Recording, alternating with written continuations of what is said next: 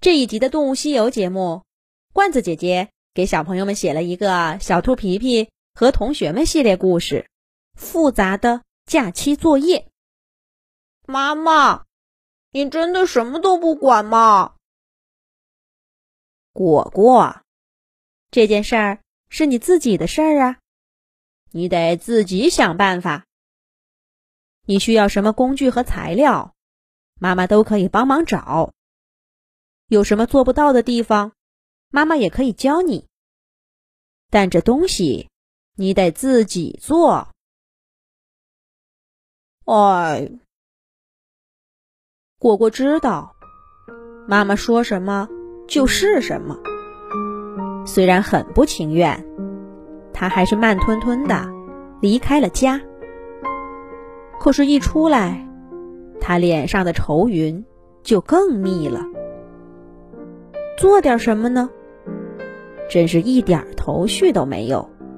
前天的自习课上，大家都按捺不住兴奋的心情，筹划着、畅想着马上要到来的小假期。连好学生小猫可可都忍不住一边看书，一边听姬小飞讲他对丛林大冒险的构想。可就在这时候，白鸽老师走进来。说是要留一个特别的假期作业。咱们这个学期呢，给同学们开设了手工课，也教了大家各种工具的使用方法。这回的小假期，大家就用这些工具，当然也可以用别的，做一个手工品。等开学的时候都带过来，在班级里展示展示。再介绍一下自己用的什么材料，怎么做的。然后咱们大家投票选出最好的。好了，放学吧。白鸽老师的话让大家兴奋的心情打了些折扣。放学路上，姬小飞先嘀咕了一句：“哎呀，好端端的，干嘛留这样的作业嘛？”随便做点什么也得三四天，哪还有时间玩啊？不过最后，小猴子淘淘出了个主意。这有什么？这么困难的作业，白鸽老师肯定没想着咱们能自己完成，让爸爸妈妈帮忙呗。嘿嘿，说不定我妈妈干脆都给我做了呢。这样。我就能省出时间多练练琴。我妈妈就在乎这个。对哦，还是淘淘聪明。那我只要说我需要提前温习功课，我爸爸肯定主动帮我做了，还会写一份详细说明，让我背下来，照着给大家讲就行了。我爸爸。有一双巧手，这点事儿绝对难不倒他。小猫可可如释重负，走路都轻快起来。最后，大家决定都采纳小猴子淘淘的方案。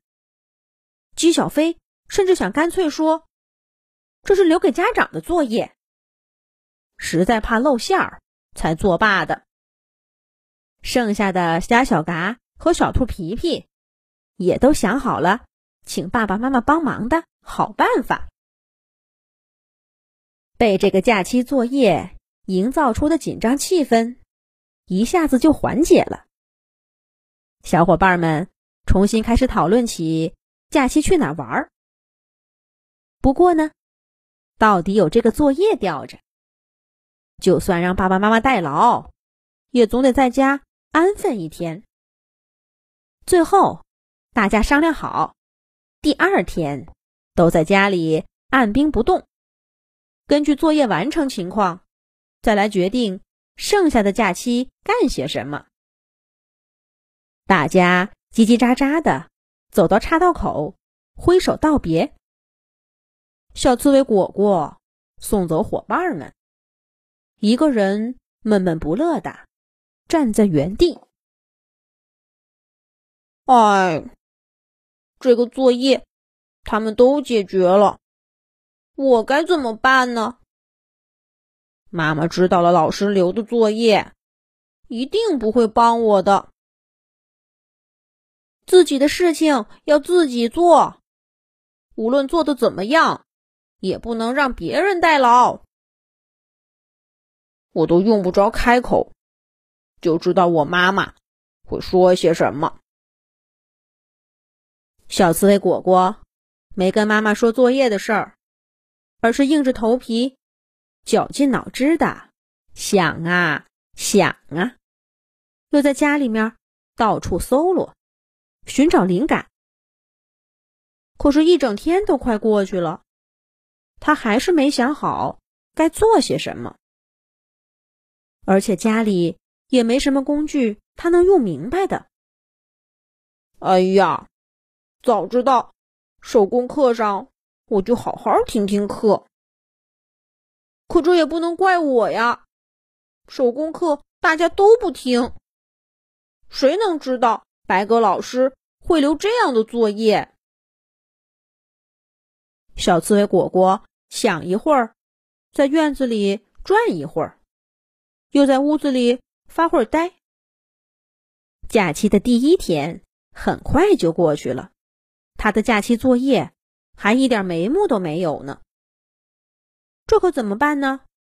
其他小伙伴的都做好了吗？咱们下一集讲。